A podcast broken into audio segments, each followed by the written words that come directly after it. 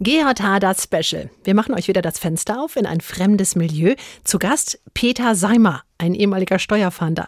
Ein Job, in dem es mitunter um Hinterzimmer, Drahtzieher und Millionenbeträge geht. Um Hausdurchsuchungen, Sondereinsatzkommandos und auch ein bisschen um Politik. Also es gibt gar nicht so viele von uns. Zum Glück. nee, Spaß. Ich schwitze ja auch die ganze Zeit. Also eine Hausdurchsuchung in der Regel ja, macht das natürlich schon Spaß. Man kann wühlen, man kann suchen. Wirklich, man hat sich so lang darauf vorbereitet. Ja, Mann. Also man zahlt der Steuerzahler am Ende mehr, wenn so ein Auftrag in die Hände geht und hat ein Endprodukt, das halt Schrott ist oder gefährlich sogar. Mhm. Der Gangster, der Junkie und die Hure. Ein Podcast von SWR3. Hallo und herzlich willkommen zurück zu unserem Podcast. Das Tier in uns in dieser Staffel. Hi Roman, hi Maximilian Pollux. Nicht mehr Roman Granke, sondern Roman Lemke. Hi. Hey. Hi. Hi. So, und wir haben einen ganz besonderen Gast. Hi Peter. Hallo, hallo zusammen. Magst du dich mal kurz vorstellen? Sehr gerne. Mein Name ist ähm, Peter Seimer. Ich bin 28 Jahre alt und war Steuerfahnder von Beruf. Okay. Mhm. Warst. Ich war. Was? Was machst du jetzt? Jetzt bin ich Politiker. Ich bin im Landtag von Baden-Württemberg seit letztem Jahr für die Grünen und äh, treibe da jetzt mein Unwesen im Innen- und im Finanzausschuss. Ich weiß gar nicht, was schlimmer ist. nein, nein, Spaß, Spaß, Spaß. Heißt das, die Grünen treiben Unwesen? Ah, nee. ihr wisst, wie das gemeint ist. Ja, aber in Baden-Württemberg seid ihr stark wenigstens.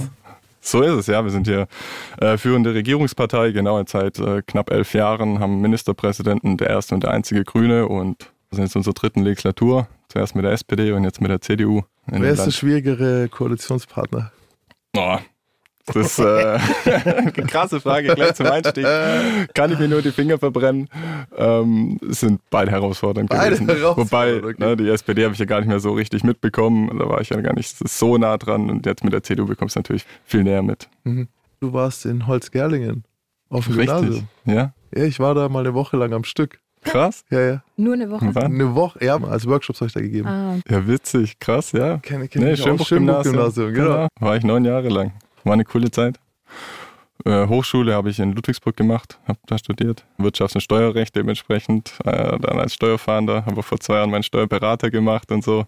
Uh, wer muss Und, uns unterhalten? Genau, genau ja. Kennt man so ein paar Tricks und Knips. bei uns geht es ja immer um das Tier in uns und du hast Mhm. uns jetzt die Schlange mitgebracht. Richtig, ja. Für mich steht die Schlange so als was Hinterlistiges, Mhm. gleichzeitig aber auch als was Gefährliches. Die Schlange ist schnell, sie weiß, was sie will, macht ihre Beute und Wird ja, da hab ich, gefürchtet, ne, von manchen. ja, und kann auch gefährlicher sein, als sie aussieht. Und genauso gut kann sie harmloser sein, als sie aussieht. Also ist so ein bisschen eine, eine Wundertüte. Man weiß nie so richtig, wen man vor sich hat. Und äh, das hat mich einfach am meisten, sag ich mal, an die Zeit als Steuerfahnder erinnert, weil man zwar, bevor man so eine Razzia gemacht hat, eine Hausdurchsuchung, schon immer so den Menschen, die Person so auf dem Papier irgendwie kannte. Ne? Man hat also seine Abfragenmöglichkeiten und sieht dann hier im Polizeiregister und da und hier und dort und so weiter und so fort, hat seine Informationen geholt. Und man weiß aber trotzdem nie, äh, was einem hinter der Tür erwartet. Mhm. Ne? Und da gab es schon ja, brenzliche Situationen, auch manchmal entspanntere Situationen, als man gedacht hat. Und deshalb äh, die Schlange, genau. Max, du hast ja immer krasse Fakten zu Tieren am Start. Hast du was äh, für die Schlange mit für uns dabei? Ja, also zuallererst mal, äh, Maximilian Pollux ist äh, leicht angegriffen, er hat wenig geschlafen und ist auch nicht so gut vorbereitet, wie es normalerweise ist, aber emotional bin ich voll dabei. Erstens das Thema Steuer interessiert mich, Steuerfahnder. Es ist sau interessant, Ja. ähm, aber ich bin heute äh, nicht in der Oberlehrerfunktion, ich bin heute eher ein bisschen, ich habe ein bisschen Schlagseite, Leute. Kennt ihr das, wenn ihr einen Kaffee bestellt und dann ist da Bourbon drin? So fühle ich mich. ähm, Nee. Ach, kennt ihr nicht? Ach, kennt ihr gar nicht Okay. so. Das ist, wenn ihr so zwinkert, wenn ihr einen Kaffee bestellt und dabei so zwinkert, dann kommt er mit Bourbon. Du musst mal das Café sagen, wo du das Das, machst. äh, das, äh, das passiert mir ständig anscheinend. Nee, ähm, ich habe ein bisschen was natürlich. Zum einen ist äh, hier beim Tattoo zum Beispiel, das, weil da gucke ich immer zuerst so, äh, wo wird tätowiert. Es ist ganz ambivalent, die Schlange. Also für den einen ist es die Wiedergeburt, die Erneuerung durch dieses Häuten und so. Und für den anderen ist es Todbringen und Verderben. Viele ekeln sich auch vor Viele Schlangen. ekeln sich, ähm, haben Angst vor Schlangen sowieso. Ich fand ganz interessant, so wenn ich dich dann angucke oder das, was du jetzt symbolisierst, die meisten Schlangenarten können ihr Leben lang weiter wachsen. Das mache ich jetzt nicht mal, weil du ein großer Mann bist. Bist du nämlich äh, Körpergröße Ey, auch, der sondern. ist riesig. Ist, Alter. äh, Ihr könnt ist- euch das nicht vorstellen. Ich habe mir alle riesig. Witze gespart, die ich normalerweise mache. So, äh, Vielleicht kommen sie ja noch. Bestimmt vom Kleinsten in der Runde. Warum spielst du nicht in der NBA? Ah, jetzt habe ich gesagt. Nee, ähm, aber ich habe es eher aufs Emotionale bezogen, so, ne? dass du dich entwickelst und dass du immer weitergehst Ja. und irgendwie immer weiter neue Dinge ausprobierst. Was ich auch noch interessant fand, dass Schlangen, die im Wasser oder im Sümpfen sind, die beißen nicht, weil die sonst ertrinken würden. Mhm. Also das ist so ein Fakt, die beißen sich nicht im Wasser. Wenn die das machen, äh, kriegen die Riesenprobleme. Spannend. Finde ich auch krass irgendwie. Da hatte ich so im Kopf, ob du vielleicht als, ob es es mal gab als Steuerfahnder, dass du dir gedacht hast, da könnte ich mir die Finger verbrennen. Also gleich, ich gehe gleich Mhm. deep rein, so, ne? Äh, Mhm. Ob es sowas vielleicht mal gab. Aber können die dann trotzdem würgen? Ich glaube, die würden dich trotzdem. ja, ja, Können okay, sie, ja, ne? schau, also, also. man muss da auf alle Gefahren, glaube ich, vorbereitet sein. Mhm. Da gab es tatsächlich, also kommt vor, ne, dass man manchmal so Personen vor sich hatte, ist mir auch passiert. Das sah auf dem Papier wirklich heftig aus, wo wir, ja, dann mal, ich weiß nicht, mit wem müssen wir da alles rein, ne? also Mhm. gefühlt so kurz vor dem SEK. Und haben es dann aber nur mit der Polizei zusammen gemacht. Wir als Steuerfahndung sind ja unbewaffnet, Mhm. äh, muss man auch nochmal dazu sagen. Haben dann aber ein paar Streifen eben dazu geholt und haben dann eben den Zugriff gemacht und haben dann aber gemerkt, oh, also irgendwie verwechselt zum einen, also von der Gefährlichkeit vom Namen her haben wir da, sag ich mal, schon Vorerkenntnisse gehabt und dann war das aber tatsächlich ein ganz harmloser Mensch. Weil das ist ja auch nochmal das ganz Spannende, ne? man hat immer diese Person bis zum Durchsuchungstag, Mhm. ne? wo man, sag ich mal, da arbeitet man verdeckt, da weiß die Person im Optimalfall natürlich gar nicht so, dass wir hinter der her sind. Und dann kommt der Durchsuchungstag und da muss alles sitzen. Ne? Und Mhm. da müssen wir alle Orte kennen, Schließfächer, Garagen, sonstige und so weiter und so fort, wo halt einfach was verstecken könnte. Ne? Mhm. Und wenn wir dann da waren und das ordentlich gemacht haben, dann nehmen wir alles mit. Ja, Mhm. wir nehmen Handy mit, E-Mail-Accounts, Laptop, Server, alles, was wir so finden können und natürlich den ganzen Papierkram und sonstige Fresszettel, was wir noch finden. Und da hat sich dann in der Auswertung rausgestellt, er ist ein ganz harmloser Typ. Ne? Der, Das war ein ITler. Da wo aber dann Überweisungen in Nahen Osten und so gekommen sind, in die Grenze von äh, Syrien hat man wieder Erkenntnisse und so weiter, aber der hatte da einfach Familie, haben wir dann im Nachhinein gemerkt. ähm, Im Libanon war das in dem Fall und äh, in der Türkei. Und hat da einfach Geld hingeschickt, weil er einfach ein Nice Guy war und es einfach nicht auf die Reihe bekommen hat, hier mit den deutschen Bürokratien und so, Behörden einfach quasi andersrum, wo man gedacht hat, ne, wie du sagst, Schlange und gefährlich im Wasser und dann konnte sie aber gar nicht beißen, weil sie wirklich so harmlos war. Ja. Ähm, da habe ich direkt, ich muss da rein. ähm, also, warum war die Person für euch auffällig? Weil sie Geldsummen in den Nahen Osten geschickt hat? Oder was ist Ähm, dieser, kam dieser mehr- Triggerpunkt für euch, die große Schlange, die dann jagen geht? Also ich versuche so wenig wie möglich ermittlungstaktische Sachen äh, preiszugeben, sonst lynchen mich meine ehemaligen Kolleginnen und Kollegen. Aber in dem Fall war es, sag ich mal, so einfach, dass es uns eigentlich auch schon das erste Signal hätte sein müssen, dass man sagt, na, das ist auf jeden Fall kein Profi. Und zwar ist er zu seiner Bank gegangen und hat gesagt, oh, ich würde gern mal über 200.000 Euro abheben. Jetzt. Mhm. Ich gehe pleite. Wo die Bank dann natürlich sagt, hm, das ist irgendwie Insolvenzverschleppung und so, ne? Und dann Geldwäsche-Verdachtsmeldung eben abgegeben und dann ist er aufgeploppt im LKA. Das war auch eine Tätigkeit von mir, da habe ich im LKA eng zusammengearbeitet als Verbindungsbeamter beim Geldwäsche-Team. Und dann wird man natürlich hellhörig, was will so ein Typ? 200.000 Euro in Cash, also mehr als 200.000. Schickt da Gelder irgendwie Richtung Türkei, Syrien und in Libanon. Hm, Ein bisschen strange, wenn man dann noch den Nachnamen kennt und in Google, dann kommt man zu irgendwelchen Clans im Ruhrpott und so weiter und so fort, wo man gedacht hat, hm, echt gefährlich. Und dann ist er auch noch dahin gereist öfters und so und dann verfestigt sich da tatsächlich so ein Bild, das sich am Ende einfach nicht bestätigt hat. Ne? Also War das jetzt illegal? War der schuldig? ja, der war tatsächlich äh, schuldig und zwar, weil er einfach nichts abgegeben hat. Also er hat keine Steuererklärung abgegeben, somit seine Steuer nicht erklärt und dann war er schuldig, auch wenn die ganze Geschichte drumherum, was wir dann eben an Erkenntnissen gewonnen haben, natürlich strafmildernd sich ausgewirkt hat. Aber am Ende, ja, wer seinen Pflichten nicht nachkommt, Mit welcher Strafe rechnen? Also was ist eine Strafe dann? Ist das also eine er bekommt, Geldstrafe? der oder? bekommt eine Geldstrafe Ja. und vielleicht eine kleine Bewährungsstrafe.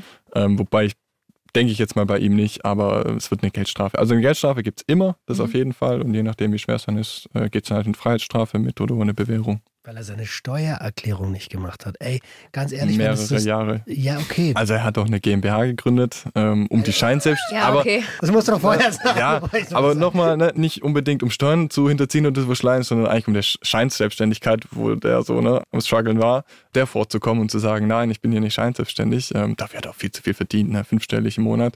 Aber der hat einfach verpeilt mit deutschen Behörden, das kannte der nicht. Ne, da war der überfordert. Das ist ja auch so, zum Beispiel, wenn du brauchst ja eine Hundemarke für den Hund. Mhm. Und das ist ja auch schon eine Ordnungswidrigkeit, wenn dein Hund diese Hundemarke nicht trägt. Auch wenn du es äh, jährlich zahlst und alles und der angemeldet ist, kriegst du auch eine Strafe. Das ist eine persönliche Geschichte. Das ist, äh, das ist äh, that's Germany. Willst du vielleicht nochmal so genau erklären, was ist eigentlich ein Steuerfahnder? Also was sind die Aufgaben eines Steuerfahnders? Das ist voll die gute Frage. Was machen wir denn so? Ja, also es gibt gar nicht so viele von uns, deswegen wissen es wahrscheinlich auch ganz wenige und wir, und wir arbeiten. nee, Spaß. Ich würde ja auch die ganze Zeit Nein, Spaß. Und äh, ja, und wir arbeiten ja immer verdeckt und durch das Steuergeheimnis kommen ja keine konkreten Fälle ans Licht. Nee, ein Steuerfahnder, ist, ich sage mal ganz simpel erklärt, wir kümmern uns um Steuernhinterziehung. Also wenn jemand Steuern hinterzieht, dann äh, ruft es uns auf den Plan und wir verfolgen das. Sag ich mal, rechtlich gesehen haben wir da so zwei Hüte auf. Einmal sind wir, sag ich mal, so ganz normale Betriebsprüfer. Das ist das harmlose äh, Gesicht von uns. Und der zweite ist, wir sind Ermittlungsperson der Staatsanwaltschaft nach der Strafprozessordnung, also sozusagen wie die Polizisten auch und haben da die gleichen Rechte und Pflichten.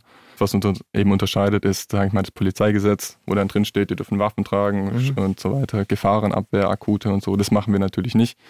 Wir kümmern uns da eben dann nur um die Steuerhinterziehung. Und ähm, ja, kommen spannende Fälle ans Licht. Aber ihr dürft genauso wie Polizei auch in die Wohnungen rein. Genau. Machen wir auch selber. Wir schreiben unsere Durchsuchungsbeschlüsse, Mhm. bringen die zum Haftrichter, Haftrichterin und gehen dann eben auch in die Wohnungen rein, in die Geschäftsräume rein, alles, wo wir dann den Beschluss dazu bekommen haben äh, und durchsuchen dann auch. Mhm. Und wenn wir der Meinung sind, das ist ungefährlich, dann natürlich auch dann auch ohne Polizei. Ne? Das ziehen wir nur rein, wenn wir wirklich sagen, das ist gefährlich. Mhm. Aber ja, wir machen auch schon mal Türen auf und so. Das ist alles kein Problem. Und unweigerlich denke ich die ganze Zeit so, wer will denn freiwillig Steuerfahnder werden? Ist das so dein großer Traum seit der Kindheit äh, gewesen oder wa- was ist deine Motivation gewesen? Nee, mein größter Traum, das, äh, da kommen wir wieder auf meinen jetzigen Beruf, war damals, da war ich, war ich elf oder zwölf oder so, da wollte ich Bürgermeister werden bei mir im Dorf. Geil. Ja, das ist nochmal eine ganz andere Story. Weiß auch nicht, woher das kommt. Keiner von meinen Kumpels oder von meiner Familie war das. Und äh, dann war Gerechtigkeit für mich immer so ein Riesenthema. Ne? Und wenn man dann so liest und noch ein bisschen jünger ist und sagen wir mal, typisch linksgrün versifft irgendwie. Und dann liest man das so und so viele Steuerhinterziehung und so wieder und Milliarden und Millionen. Und es waren dann, dann immer irgendwelche so stinkreichen Leute in meinen Augen, die einfach den Hals nicht voll kriegen. Wo ich echt mir denke, scheiße Mann, also du scheffelst Millionen, teilweise noch mehr. Den Leuten geht schlecht da draußen. Ne? Und du sagst, kannst dich mal ein bisschen davon abgeben. Also ob du 10 Millionen oder 15 Millionen im Jahr machst, so what? Und äh, dass es gerade irgendwie solche Leute sind und so. Und das fand ich übel ungerecht und so. Und deswegen fand ich das ganz interessant und äh, habe es dann tatsächlich auch irgendwie gemacht. Ey, jetzt hast du mich voll abgeholt gerade. Weil davor war ich habe ja so immer ich, ich und Polizei oder ich und, Mhm. und Strafverfolgungsbehörden oder überhaupt Leute, die ermitteln und so. Kurzer Side-Fact, ich habe äh, ein Kinderbuch, das kommt jetzt raus, da ist der Bösewicht ein Steuerbeamter. Also ich habe so, und zwar findet der oberste Steuerbeamte des Landes findet raus, dass der Weihnachtsmann keine Steuern zahlt. Wie sieht der aus in deinem Buch? Äh, Schnurrbart und ein Toupet, das immer nach vorne rutscht, eine Strickweste, hat nie mitgespielt mit den anderen Kindern, sondern hat immer nur nachgerechnet, äh, ob die Schulden haben irgendwo. Und die finden eben raus, dass der Weihnachtsmann keine Steuern zahlt und lassen dann alle Weihnachtsmänner verhaften an Weihnachten, um rauszufinden, wer der echte ist. Und jetzt, wo ich dich aber so hab, äh, finde ich das gar nicht mehr.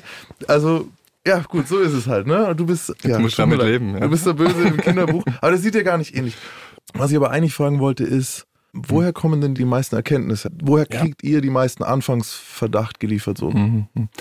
Ist ganz unterschiedlich, äh, aber so, sag mal, wahrscheinlich das Klassische. Ne? Also in der Szene bekommt man Hinweise, das heißt also einfach von Beteiligten, die sagen, ähm, und ich glaube, das ist vielleicht nochmal, was sich von anderen Kriminalitätsfeldern so unterscheidet in der Wirtschaftskriminalität und eben in der Steuerhinterziehung, dass da irgendjemand meint, oh, ich bekomme nicht genug oder ich fühle mich jetzt ungerecht behandelt und bla bla und dann gehen sie irgendwann mal und schreiben irgendwas Anonymes. Ne? Unterscheidet sich gar nicht. Und ähm, Gibt's.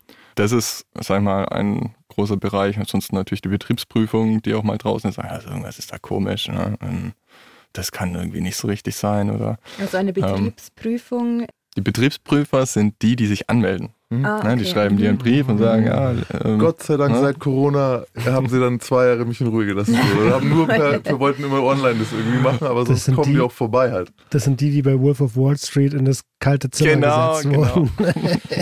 Also ich, ich weiß nicht, weil auf mich habt ihr es abgesehen. Also ich bin jedes Jahr dabei irgendwie. Ja, ich meine, gut, wenn man wahrscheinlich deine Akte liest und sagt, ne, da war schon straffällig und so, dann ähm, kann es natürlich auch sein, dass die sagen, ne, da schauen sie öfters drauf. Oder ich weiß nicht, vielleicht geht es ja bei dir auch richtig ab, steil hoch und dann denken sie, oh, ne? Es ist eine Mischung und es, war, es wurde so verkauft, als würde man mir helfen wollen damit. Weil wenn wir jetzt recht Ja. häufig kommen, dann passieren später weniger Fehler. du hast einen Steuerberater. Ich habe einen Steuerberater, Gott sei Dank. Sonst wäre ich tot. Also das ist wirklich, Steuern sind, deswegen habe ich ja das Kinderbuch geschrieben, weil ich mir gedacht habe, ich möchte Kindern auch erklären, ey, es gibt was, das nennt sich Steuern und so. Ja, ich habe schon mal gesagt, ich habe mein Abi gemacht und danach, ich wusste nicht mal, dass wir also Steuern zahlen müssen. Ich, Ja, dachte, ich dachte stimmt. am Anfang, Ja. all das ganze Geld, was ich verdiene, darf ich behalten. Wie, ich muss was abgeben? Hä? Das Äh. lernst du gar nicht in der Schule. Nee, es ist irgendwie so nur, re- also es ist schwer zu durchschauen, so worauf du alles Steuern zahlst und wie du sie zahlst. Und also gerade als Selbstständiger hast du manchmal, wie jetzt, du hast ja einen gehabt, zum Beispiel, bei dem waren, okay, alle Red Flags am Anfang und dann guckt man und dann ist das nicht. Aber hast du auch manchmal Verständnis oder Mitgefühl, gerade, sagen wir, bei Selbstständigen, die jetzt nicht von 10, 15 Millionen, äh, sondern bei denen man rechnet halt, ja, Mai, der hat jetzt 150.000, dann hätte er eigentlich nur 120.000, äh, whatever. Ja, so Fälle gibt es, wobei meistens nicht in dieser Größenordnung. Also es gibt so einen kleinen Anteil an Fällen, wo man weiß, okay, der macht es wegen seiner Existenz äh, oder auch vor allem wegen seinen Mitarbeitern, Mitarbeiterinnen, wegen seinem Betrieb und nicht, äh, um sich selber zu bereichern. Die Fälle gibt's, sind aber eher selten. Aber das ist auch dann das, was sich ja dann später strafmildernd mal, auswirkt. Und was mir da hilft, also ich sage immer, ich habe so einen mega Respekt vor Richtern und Richterinnen, weil quasi als Steuerfahnder bin ich der, ich sammle einfach Fakten so zusammen, ne, für und gegen den Beschuldigten und äh, schreibe dann so meinen Bericht, meinen strafrechtlichen und dann gebe ich den an äh, den Staatsanwaltschaft ab, die entscheidet dann so, oh, was fordern wir und so weiter und am Ende ist ja dann immer irgendwie, wo ein, ein Richter oder eine Richterin die ist und dann krass über ein Leben urteilt. Und das müssen wir ja nicht als Ermittlungspersonen. Und wenn wir einen Ermittlungsauftrag kriegen, dann ermitteln wir und wenn er weg ist, dann ermitteln wir halt nicht mehr. Ne? Dann sagen die, wir haben alles, was wir wollen und dann verhandeln wir. Aber ich habe richtig rausgehört gerade, ne? Existenzangst ist strafmildernd. Ja, das ist äh, tatsächlich. Also wenn man es nicht. Ich will ja auch mal kurz anmerken darüber, dass er Angst hat. Also will ich gerade jetzt mal kurz sagen. Er fühlt sich in ständiger Angst. Ey, das ist eine ernst gemeinte Frage gewesen. Ganz, ganz Ja, viele kleine Selbstständige und Freelancer leben von der Hand in den Mund. So. Mhm. Und wenn die dann noch irgendwie strafrechtlich belangt werden, so. Also moralisch manchmal denke ich so, okay, puh, äh, versucht halt zu überleben. Man muss ja auch sagen, die Steuerfahndung kommt jetzt nicht wegen jedem kleinen. 700 ne? Euro. So, ne? Also wir fangen da schon bei Beträgen an, die ein paar Nullen. Wie viele? Zwei. Zwei ist zu wenig. Ähm, aber als Anschlussfrage nochmal. Man hat als normaler Bürger, als kleiner Mann, habe ich manchmal das Gefühl, dass es eine gewisse Ebene gibt, die man recht leicht erwischt und die man schön zur Verantwortung zieht und die auch böse verknackt wird. Und dann gibt es eine Ebene, weiß ich nicht, wenn ich jetzt in die USA schauen will, Leute wie der ehemalige äh, Präsident dort, die einfach so krass abgehen, dass sie halt nicht mehr zu belangen sind. Und dazu zählen ja auch dann große Unternehmen. So, wie geht's dir damit, wenn du mitbekommst, dass es aufgrund dieser Steuerloopholes oder so, weiß ich nicht, was hat ein Google bezahlt, was hat ein Amazon Mhm. bezahlt, was hat ein Apple hier in Deutschland an Steuern bezahlt? Das ist ja diese Gerechtigkeitsgeschichte, ne? Und wir müssen da auch unterscheiden, also im Beruf auf jeden Fall, was ist legale Steuervermeidung und was ist Steuerhinterziehung. Ja? Und das, was ja Apple, Google und was weiß ich, wie sie alle heißen, auch ein paar deutsche Konzerne machen. Aber erst Baden-Württemberg, hat keiner gesagt. Hat niemand gehört, zum Glück hast du, ne? ähm, Das ist ja legal. Und andere gehen auch mal einen Schritt weiter und sagen, ne, diese Steuervermeidung ist für mich zu wenig oder muss man mal sagen, zu unattraktiv, weil so Strukturen auch teuer sind, so Briefkastenfirmen und so weiter, Cayman Islands, Tom Cook Islands, Seychellen und so weiter. Das will alles aufrechterhalten werden, das muss sich erstmal lohnen. Das macht mich natürlich wütend. Das ist auch das, was ich sage als Politiker, das möchte ich ändern. Ne? Aber als Steuerfahnder hat mich das erstmal nicht zu interessieren. Da schaue ich nur drauf, ist das strafbar oder nicht. Ne? Weil als Beamter in dem Sinne bewerte ich ja nicht, was meine Regierung macht. Das ist ja vom Volk gewählt und wenn die eben sagen, das eine ist legal und das andere ist nicht legal, habe ich das so zu akzeptieren. Für mich persönlich, wenn ich das noch sagen darf, äh, übrigens eine der tragischsten Geschichten, ne, dass das Steuerkriminalität, niemand interessiert ist. Alle Umfragen und so sehen das, ne, Cum-Ex, Cum-Cum und was es da so alles gibt, interessiert keine Sau, diese ganzen Paradise Papers und so weiter. Ist Woran- trotzdem wichtig aus meiner Sicht, aber es interessiert keinen. Woran glaubst du liegt es? Also wir haben ja alle paar Jahre dass irgendwas geleakt wird mittlerweile. Mhm. Äh, Panama Papers, whatever, die eigentlich Karrieren beenden müssen, Leute ins Gefängnis bringen müssen, äh, Gesetze verändern, keine Ahnung, die die Welt erschüttern müssen. Warum glaubst du, liegt es? Ist es zu komplex? Ist es, was ist es? Ich würde mal stark behaupten, es ist politischer Wille. Ne, wir sehen das mit dem Cum-Ex, wie spät das erst geschlossen ist. Aber auch, sag mal, Cum-Ex ist jetzt Steuerhinterziehung. Mhm. Ist ja auch höchstens richterlich so festgestellt und so. Liebe Grüße, Herr Bundeskanzler. Genau. Hm. Äh, Grüße gehen raus. äh, in dem Fall kein Shoutout. Ähm, aber, aber alles andere, ne, dass ich da so mit Lizenzverträgen, Darlehens und so weiter und so fort, das ist alles legal. Ne? Mhm. Also das ist teilweise auch gewollt. Und ähm, ich meine, wir haben jetzt ja auch vielleicht lehne ich mich ein bisschen aus dem Fenster, vielleicht mit zwei Parteien in der Drei-Parteien-Regierung, die sagen, ich würde das vielleicht eher ändern und eine, die vielleicht eher sagt, so, haben wir jetzt nicht unbedingt den größten Handlungsbedarf. Wer jetzt wer ist, das kann jeder für sich beantworten. Mhm. Und wer die Telefonate von unserem zuständigen Minister kennt, kann sich vielleicht auch eins und eins zusammenzählen. Hast du, also wenn ich jetzt mir vorstellen würde, ich bin Steuerfahrer, du hast jetzt mhm. gerade schon gesagt, ich würde versuchen, mal in die Karibik zu. Also ich würde alles tun, um irgendwas in der Karibik aufklären zu wollen. Will nicht so, jeder mal in die Karibik? Hat es sich da mal hinverschlagen oder gibt es da Kollegen, die das häufig machen? Also es, so, weißt du? es gibt immer wieder so Kollegen und Kolleginnen bundesweit jetzt allerdings, die tatsächlich rumgeflogen sind. Also aber da muss man auch wirklich, sag ich mal, auch eine Führung haben in der jeweiligen Verhandlungsstelle, die dahinter steht und sagt, wir probieren das. Mhm. Und da gibt es eine etwas bekanntere Steuerfahndungsstelle, allerdings außerhalb von Baden-Württemberg, wo der Leiter da sehr munter ist und dann aber auch teilweise sehr erfolgreich. Ne? Der sagt, ich schreibe mal 40, 50 Anfragen, obwohl wir keine Abkommen haben. Mhm. Und, äh, und dann wird er doch mal äh, eingeladen und, äh, und sagt, ah, okay, ne, war gar nicht mit dem jeweiligen Regime unter einer Decke und dann. dann hörst du den Kollegen so am Telefon so, und haben sie schon was rausfinden können? Und er so, ja, sieht nach einer Briefkastenform und im Hintergrund hört. ich bin gleich wieder da, ich bin gleich wieder da. Ja, also es sieht nach einer Briefkastenform aus, aber ich muss weiter recherchieren. also da kommen wir normal nicht hin. Ähm, da haben wir dann aber auch, wir haben da auch Möglichkeiten, sagen wir mal die Botschaft und so, Mhm. Kann man auch schon aktivieren, wenn man sagt, ne, das wird mich jetzt auf jeden Fall, will ich sehen, dann kann es sein, dass da mal Botschaftsbeamte vorbeigehen. So ganz genau muss ich ehrlich sagen, weiß ich gar nicht, wer es dann tatsächlich macht. Äh, die haben aber dann nur ein Foto besorgen. Mhm. Also man muss nicht unbedingt dahin fliegen. Und äh, ich kenne jetzt auch niemanden, der tatsächlich in die Karibik, Seychellen oder so geflogen ist. Aber wenn ein anderer Staat tatsächlich mal sagt, ah, okay, wussten wir gar nicht, dass hier ein Krimineller ist und äh, das ist nach euren Gesetzen strafbar und wir haben auch kein Interesse, den zu decken, sage ich jetzt mhm. mal. Das kommt ja vor allem bei etwas korrupteren Regimen und so vor dann kann schon mal sein, dass man eingeladen wird. Also habe ich auf jeden Fall schon äh, von Kolleginnen und Kollegen gehört, ja. Lass uns mal back to the roots gehen. Ja. Wir haben ja Fachkräfte im Hangeln. Angenommen, mhm. äh, jemand da draußen denkt sich jetzt so, ey geil, ich eigentlich so Steuerfahnder, was ich jetzt gehört habe, finde ich ganz nice. Wie wird man denn überhaupt Steuerfahnder? Also man muss Finanzbeamter werden zuerst.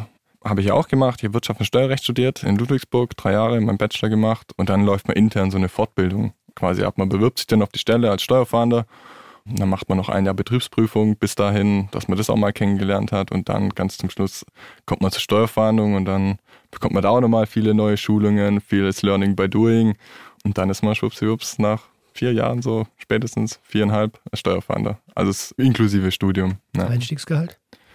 Ist hier A9, inzwischen ab kommendem Jahr A10 sind über dreieinhalbtausend brutto, Beamtenbrutto aber, ne, muss man auch nochmal sagen. Mhm, mh. Kannst du uns den Begriff Beamtenbrutto mal erläutern?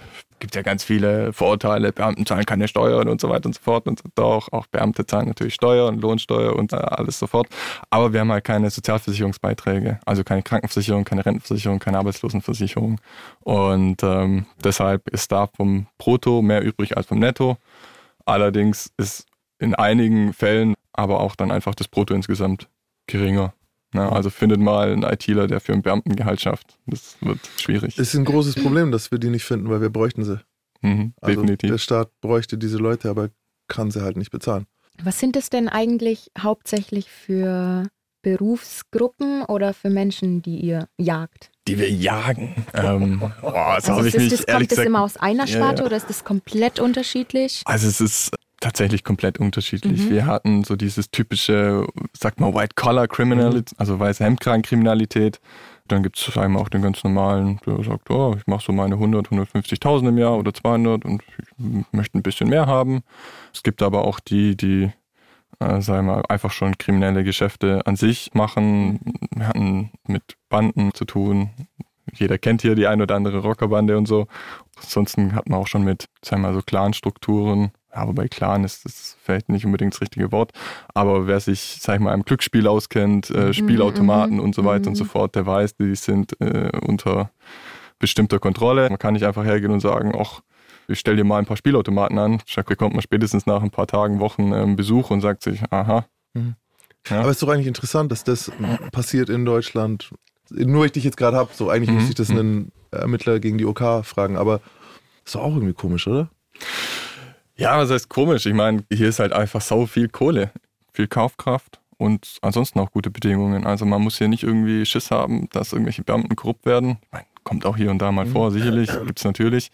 Aber nicht in dem Ja. Stile und nicht in diesem offenen Kultur, wie es in anderen Ländern Ja. gibt. Also gerade in der Geldwäsche, ich muss ja nicht Schiss haben, dass irgendwie der Beamte, der das Grundbuch macht, äh, sagt, ja, ich trage das aber nur ein, wenn du nochmal 5000 Euro rüberwachsen lässt Mhm. oder was weiß ich. Nee, das wird eingetragen. Ne? Mhm.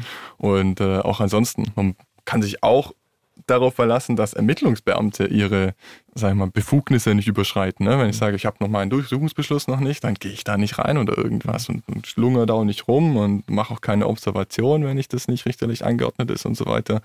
Und das ist natürlich, auf der einen Seite bin ich da ein riesen Anhänger von diesem Rechtsstaat, der jedem das Recht garantiert, sowohl Straftätern als auch Nicht-Straftätern. Auf der anderen Seite kann man natürlich dann, wenn man sich kundig macht, und OK macht sich kundig, Mhm. ne, die haben Top-Leute, Juristen, Steuerberater etc. Also organisierte Kriminalität. Genau, organisierte Kriminalität.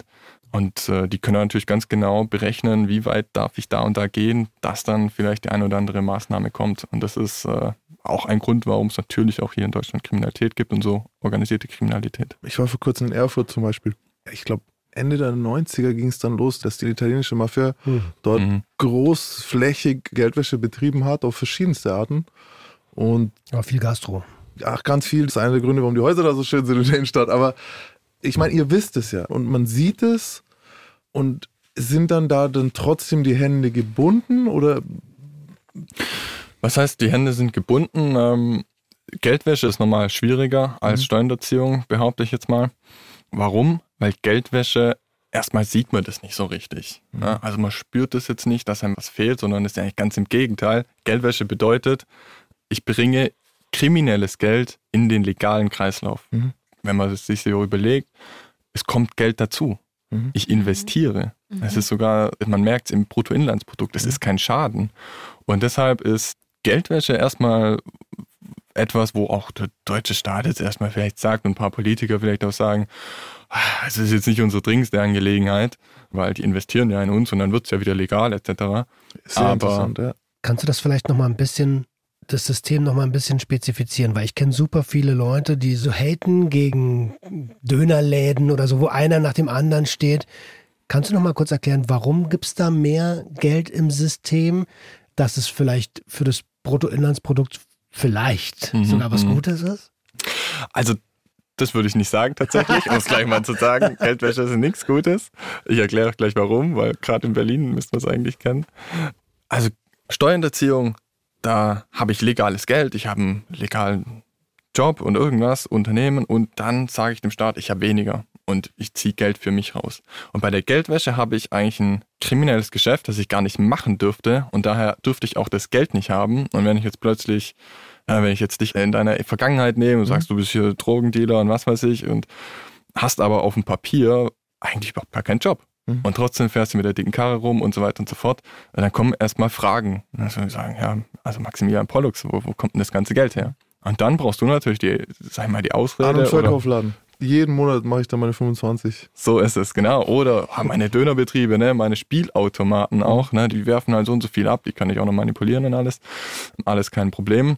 Und dann sage ich halt in meinem Dönerladen, naja, die vielleicht zehn Stück hintereinander sind, wo keine Sau drin ist, Mhm. äh, niemand Döner kauft, sage ich, na, ich habe dann einen Wahnsinnsumsatz. Ne? Muss man zwar 20, 30 Prozent abdrücken, vielleicht auch mehr, vielleicht auch weniger, je nachdem, wie geschickt man es macht, aber man hat offiziell Geld, das man ganz legal offen investieren kann Mhm. und dann ist es halt da. Das rechnet man natürlich sich durch, wer das professionell macht und sagt, na gut, durch meine kriminellen Geschäften bekomme ich halt so und so viel Geld, durch die Geldwäsche 20, 30 Prozent verliere ich und dann passt man natürlich seine Preise an.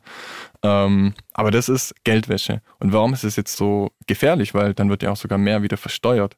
Das ist darum gefährlich, wenn Vermögen in krimineller Hand sind, dann bekommen wir hier Strukturen, wir echt nicht haben wollen. Mhm. Also hier in Deutschland kennt man das noch nicht so heftig.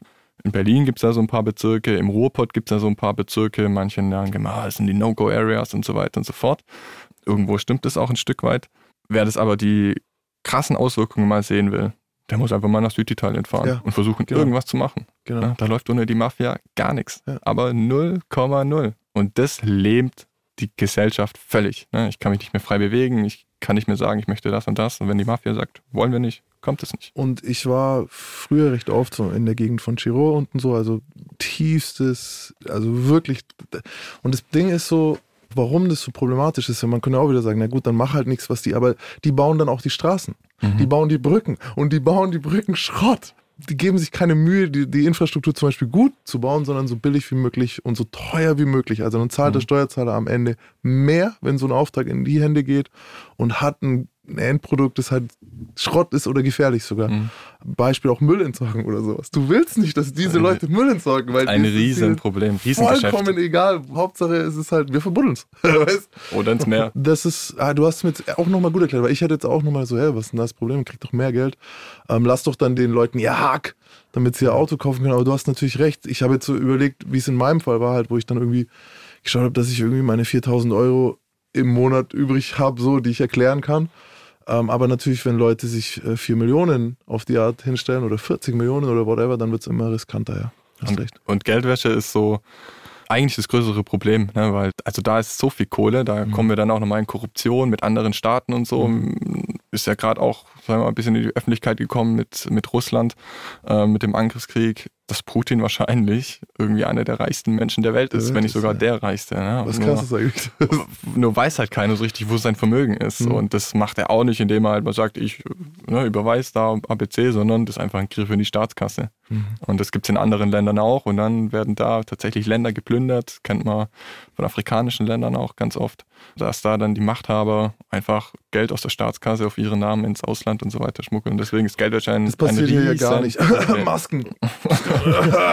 Ur Ursache vieler Bürgerkriege. Und tatsächlich, also das war jetzt so zynisch ins Mikrofon gehustet, aber ähm, Politikverdrossenheit ja, kommt ja nicht von irgendwoher, Mhm. sondern das ist ein Resultat der letzten Jahrzehnte. Ja, Tausende würde ich sogar sagen. Wie will man dem Otto Normalbürger erklären, dass wir nicht von überwiegend Kriminellen regiert werden? So. Sorry, dass das so kritisch Ja, ist weiß, und was- so ja, ja. hart klingt, aber das ist mittlerweile ein Bild in der Mitte der Gesellschaft. Das hat mich auch schon, muss ich sagen, ich bin ja fleißiger Hörer, das triggert mich auch immer schon wieder dann als Politiker, wenn ich so ein paar Aussagen höre. Und auch nehmen wir gerade deinen Huster zum Anlass Masken. Ne? Es ist nicht strafbar gewesen. Und das ist aber die Sache, das ist der politische Skandal. Warum ist das nicht strafbar gewesen? So sieht's aus. Und da sage ich auch wieder, ne, es gibt politische Kräfte, die stehen dafür ein, die kämpfen dafür, dass sowas strafbar wird. Die haben aber keine politische Mehrheit. Und das ist immer die Sache. Also so wie ein aktueller Stand bei uns ist in der Republik, das ist halt die, der politische Wille. Und ich mag es auch gar nicht, wenn, wenn das irgendwie heißt, ah, die Politik hat es nicht hingekriegt und so. Zum einen gibt es immer eine Regierung und eine Opposition. Und auf der anderen Seite ist es oftmals einfach dann der politische Wille zu sagen, wir wollen es gar nicht ändern. Ja. Und dann kommen wir wieder zurück auf dem, was ich am Anfang gesagt habe, dass es mich so aufregt, dass Finanzkriminalität keine Sau interessiert. Aber, das ist so. aber es gibt tatsächlich auch andere Beispiele, die die Leute tatsächlich mehr interessieren und trotzdem der Mehrheitswille nicht durchgesetzt wird. Nehmen wir Verjährungsfristen bei Vergewaltigung. Wie lange hat das gedauert, das hochzusetzen? Wie viele Leute, unter anderem, äh, wenn ich mich nicht irre, äh, der zukünftige Kanzlerkandidat Friedrich Merz, die dagegen waren, das hochzusetzen. Der hat ja eh gegen die Vergewaltigung in der Ehe gestimmt. Also in der Ehe gibt es doch keine Vergewaltigung. 1997 war das. Weißt ja. du, und solche Leute dann, also es gibt ja ganz oft so Dinge, warum sollte ich ein Gesetz machen, das mir selber schaden kann? Aber das Weißt du, du. warum sollte ich das mit den Masken illegal machen, wenn ich das tun kann? Der Otto Normalverbraucher kann das gar nicht tun. Also warum sollte ich das strafbar machen? Dass ich einen Griff in die Staatskasse mache so und davon profitiere. Wie kann der Wechsel aus der Politik in die Privatwirtschaft so nahtlos möglich sein, wie es das hier in Deutschland gibt? Das kriege ich nicht mal. Selbst wenn ich jetzt hier aufhöre mit dem Podcast, kann ich denselben Podcast nicht woanders machen. Weißt du, meine, wieso ist das so? Wieso kann ich aufhören, Politiker zu sein und am nächsten Tag arbeite ich beim Vorstand und dann tauche ich wieder auf und bin wieder Politiker? Ja, das ist, äh, also dieser Wechsel in die Wirtschaft, sind wir auch sehr kritisch, ist bei uns Grünen auch schon vorgekommen, gar keine Frage. Wollen wir aber politisch trotzdem ändern. Ja? Und die Sache ist die, ich sag mal, vor so Einzelpersonen oder vor Einzelschicksalen, was auch immer, äh, da ist niemand gefeit. Mhm. Ne? Also, dass mal irgendeiner in den eigenen Reihen korrupt ist oder eine Straftat macht, da ist niemand gefeit in keiner Lebenslage. Ne? Für mich wird es dann interessant, wenn es systematisch wird. Mhm. Und gerade diese Massengeschichte, ne, das ist, wenn wir das anschauen, ne, irgendwie hatte niemand da so einen Fall. Nur eine Partei hat irgendwie einen Haufen davon und dann auch nochmal in verschiedenen Sachen. Aber auch da wieder, ne, also wenn es die Leute nicht interessiert, wenn es die Wählerinnen und Wähler nicht interessiert, dann ist es so. Das ist für mich persönlich ganz, ganz bitter. Mhm. Aber das muss ich in der Demokratie aushalten. Ich habe Also- das Gefühl, es interessiert dich schon. Die sind nur zu perspektivlos, Ja. auf die Straßen zu gehen oder zu perspektivlos Dieses Wir können eh dagegen nichts was zu ändern. machen. Genau, Ja. dieses Wir haben eh keine Ja. Chance. Dann versagt die Opposition in der Kommunikation. Die Resignation der Bürger ist Produkt der politischen Klasse, sorry. Also es wurde Ja. so, wenn du dann mal einen hast, der auf Kommunalebene oder so mal Mhm. Leute mitreißt und was umsetzen will und was reißen will, dann sind die Leute ja auch plötzlich da. Bloß, wie soll ich mich unter einem Bundeskanzler, der wie gesagt original verstrickt war in das, worüber wir heute reden, wie soll ich da sagen, ja okay, ey, hier bewegen wir was, hier passiert jetzt was. Und ich rede ja nicht mal von den Parteien, von denen du es schon fast erwartest, sondern es ist so ein bisschen, eine Krähe hackt der anderen kein Auge aus. Und das Gefühl hast du als Bürger parteiübergreifend spätestens bei Machtübernahme. Ja, also wenn man das Gefühl hat, dann ist es natürlich schlecht. Mhm. Ähm, aber dass man sich gegenseitig damit Samthandschuhen und ja, wir tun uns gegenseitig nichts und so, das ist nicht der Fall. Das kann ich dir aus einem politischen Betrieb, Alltag wirklich sagen. Da wird wirklich um jeden Zentimeter gekämpft zwischeneinander. Also wir wollen, und das unterstelle ich schon allen, ne? also allen demokratischen Parteien, Abgeordneten, sag ich mal, die wollen alle für ihre Sache irgendwie das Beste für dieses Land. Nur, wenn du jetzt einen Grünen fragst, wenn du jetzt einen SPDler fragst, einen CDUler, einen FDPler fragst, einen Linken, die sagen dir alle unterschiedlich was anderes, was ist das Beste für dieses Land. Das ist auf der einen Seite ja wieder schön, auf der anderen Seite frustriert es mich beispielsweise jetzt gerade als ehemaliger äh, Steuerfahnder, dass wir einen Kanzler haben, der da eventuell verstrickt ist, ne? auch weil auch für ihn gilt die Unschuldsvermutung, auch wenn ich äh, von diesen Erinnerungslücken ein bisschen überrascht bin. Aber äh, Original. Aber- immer schön, wenn man sich nicht aber- erinnern kann. Ist immer Aber jetzt ist die. Frage, ne? also da kommen wir wieder auf das Thema Rechtsstaat. Ne? Wir sind alle ganz, ganz froh, also ich auf jeden Fall, dass wir in einem Rechtsstaat leben. Für den gelten das Gleiche. Und wenn wir das nicht hinkriegen, ihm das nachzuweisen, dann was sollen wir denn machen? Ne? Sollen wir sagen, Ja, ne? ja. das, Es ist aber gut, dass du den Switch wieder machst zum eigentlichen Thema der Episode, nämlich Steuerfahndung, ja. Feuer, äh, Steu Feuer. Feuer, Feuerfahndung. Feuerfahndung. Äh, Steuerfahndung und Wirtschaftskriminalität. Das wäre natürlich ein richtig, richtig dicker Fisch, wenn so ein Bundeskanzler Wirtschaftskriminalität nachgewiesen werden würde. Was war dein dickster Fisch? Mein dickster Fisch, ich kann jetzt den Namen natürlich nicht sagen, ne? ähm, Wieso aber nicht? Ich- Name, Steuernummer hier, das sind doch nur wir hier. Also, Einfach mal kurz die Steuer-ID ja- rausballern, dass wir das ja selber und- gucken können. sind ja unter uns. Ähm, nee, das ist ein baden-württembergischer Konzern gewesen mit knapp einer Milliarden Umsatz, hat in 160 Ländern dieser Welt seine Waren exportiert und da ging es um mehrere Millionen. Ja. Okay. Das war mein dickster Fisch, aber der interessanteste war eigentlich ein ehemaliger Bankmanager, der sich selbstständig gemacht hat. Finanzdienstleistungen hat er aufgebaut und ähm, haben wir bei dem zu Hause geklingelt, Villa, Hanglage in entsprechender Stadt und ich so, wer da? Mhm. Ich sag, hier, Finanzamt. Er hat noch gefragt, genau, um, um was geht's denn? Haben wir gesagt, wir haben diesen Goldhandel. Ah, ja, dann kommt er hoch. Und natürlich wusste der Bescheid. Ne? Also der wusste, ja, ich habe so mit sechsstelligen Betrag hinterzogen und so. Und wusste wahrscheinlich, so ab einer Million kommt man in den Knast. Mhm. Dann gibt's keine Bewährungsstrafe mehr. Und er war ganz entspannt. Ne, der war ganz entspannt, hat uns dann reingelassen, mussten die Türe nicht öffnen und so. Ja, was wollt ihr? Hier und da, das ist mein Arbeitszimmer, das und das. Haben wir halt seine ganze Bude durchsucht, war ein bisschen größer. Und ähm, der war einfach ganz seelenruhig war. Mhm. Und wusste eben, ich bin fein. Ich habe da meine 600.000, 700.000 Euro hinterzogen, habe mir davor noch nichts zu Schulden kommen lassen, krieg eine Bewährungsstrafe und habe halt quasi versucht, aber habe verloren. Mhm. Das war, wo ich gesagt habe, Alter, wie abgezockt kann man eigentlich sein. Also, ne, Mhm. der hatte Ruhepuls. Siehst du oder sieht man das den Leuten an, ob sie schuldig sind? An irgendwas? Ab und zu ja, aber An was zum Beispiel? Bargeld unterm Hut schaut so raus, weißt du, so drei Schein aus dem Rolex, BH halt so, kommen weißt du, Monokel. so. Monokel. Nein, man Mon sieht- ist der Monopoly-Mann.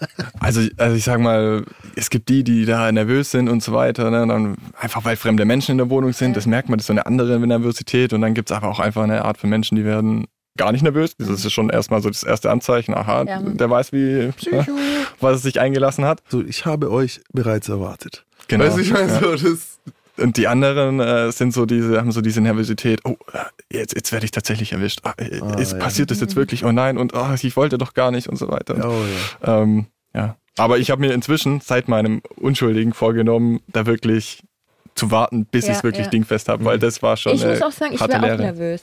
Ja. Auch wenn ich nichts angestellt habe. Unschuldsvermutung. Ja. Ja, es ist tatsächlich, das ist ja eine krasse Überraschung, wenn du dachtest, du weißt es, du hast ihn und dann kommt raus, dass du es nicht hast. Dann hinterfragst du ja auch dich selber, so wie Ja. du den Fall bearbeitet hast. Aber der hat halt echt komplett die Identität geklaut mit einer Unterschrift, mit Perso und so weiter für den Verträge gemacht, die Firma geklaut und so alles. Das war schon eine heftige Im Nummer. Zuge dessen kann ich mir vorstellen, dass dort auch oft, naja, diskriminierendes Verhalten an den Tag gelegt wird. Und wenn das dann eben nicht bestätigt wird, äh, dann äh, begibt man sich da nicht auch auf rechtlich dünnes Eis als Beamter? Ja, ja, ja, tatsächlich ähm, habe ich auch schon erlebt, ne? sei mal, dass, dass da unterschiedlich reagiert wird und so weiter und dass da auch schon mal Kommentare gekommen sind, jetzt nicht vor dem Beschuldigten, aber in der Behörde selber. Aber es gibt's, ähm, äh, wie es es überall anders auch gibt. Und das ist ja ein gesellschaftliches Problem. Ah, Da fällt mir noch ein Fakt ein zur Schlange an sich. Mhm. Ähm, und zwar hin und wieder ganz selten mal äh, wird eine Schlange geboren mit einem genetischen Defekt und die hat dann auf einem Körper zwei Köpfe. Und jetzt habe ich hier jemand, der als Steuerfahnder tätig war und Steuerberater ist. Und jetzt, warum ich darauf komme? Diese Schlangen haben ein Riesenproblem bei der Nahrungsaufnahme, weil die eine will fressen und die andere will es auch. Die haben einen Konflikt sozusagen. Und jetzt frage ich mich, gibt es sowas auch bei dir? Also hast du, kommst du da auch manchmal in einen Konflikt? So, Also ich meine, ich habe den Steuerberater abgelegt, aber ich habe nicht praktiziert. Ne? Okay, okay. Aber es so, okay. könnte Ja. natürlich sein, dass ich Mhm. das mal machen werde. Also kann gut der Fall sein, dass wenn ich sage, mit der Politik ist nichts mehr und so, dass ich mich dann als Steuerberater selbstständig Willst mache oder so. sein? Können wir dann gerne drüber reden, wenn es soweit ist. Wobei ich noch vorhabe, ein paar Jahre in der Politik zu bleiben. Ne? Habt ihr ja was vor? Aber ja, und gerade als Steuerfahnder, wenn man weiß, wie so eine Steuerfahndung arbeitet, generell wie die Finanzverwaltung arbeitet, Mhm. also auch Betriebsprüfer, ne? müssen wir uns nichts vormachen. Das sind heiß begehrte Leute, weil die einfach wissen, wie bearbeiten die Behörden und so. Und dann zahlt die Gegenseite schon mal ein hübsches Sümmchen, Ja, das Ja. ist schon sehr um da interner zu- Wurdest du mal bedroht oder erpresst oder so? bedroht, ja. Kommt aber eher selten vor, Mhm. weil Trauen sie sich dann doch nicht. ja, ich glaube, die trauen sich nicht, weil wir, glaube ich, zu eine große Unbekannte sind. Mhm. Ja, Mhm. niemand kennt so einen Steuerfahnder Mhm. und niemand hat die schon mal gesehen und in Action schon dreimal nicht. Und wenn man dann so vor der Tür ist, dann ist man erstmal so, wenn wir Polizei da haben, dann wird die ganz oft beschimpfen und beleidigt und was weiß ich und angegangen. Aber wir Steuerfahnder eigentlich sehr, sehr selten. Wie gesagt, also es wird ziemlich schnell klar, dass wir ins Geld reingehen, Mhm. dass wir gründlich sind und Mhm. wirklich alles mitnehmen. Und das macht irgendwie Eindruck, wie, sag ich mal, jetzt eine Polizei, die reingeht und sagt, ich suche jetzt ein paar Drogen oder so, was Mhm. weiß ich, hast du was? Und dann mit leeren Händen wieder geht oder, weiß nicht, ein kleines Tütchen mitnimmt. Na, und das war's dann. geht nie mit leeren Händen. So, wir gehen eigentlich nie mit, also nicht eigentlich, wir gehen nie mit leeren Ihr geht Händen. nie mit leeren Händen. Folgentitel. Und meine Rolle als Junkie hat da direkt eine Frage. Ja. Ähm, wird man danach süchtig, beziehungsweise streichen wir mal süchtig, sondern gierig? Was für ein Gefühl ist es, wenn man dann da rausgeht und sagt, ich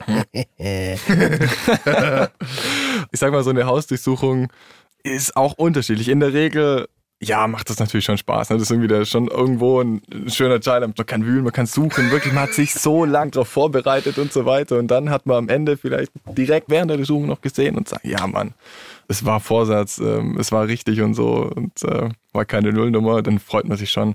Aber zur Wahrheit gehört auch, ich hatte auch mal einen Unschuldigen, Mhm. tatsächlich. War auch wieder ne, auf dem Blatt Papier. Ex-Knacki, hat mit einem Ex-Knacki äh, zusammen Geschäfte gemacht und so. Und am Ende hat sich rausgestellt, sein Geschäftspartner hat ihn verarscht. Mhm. Und während der Durchsuchung haben wir dann echt, hat uns nicht übel genommen, ist ja klar, kann uns ja irgendwie nicht übel nehmen. Ja, weil er wurde selber betrogen, kam dann dabei raus und so. Mhm. Und ähm, das war aber mein einzigster Unschuldiger tatsächlich in der Zeit.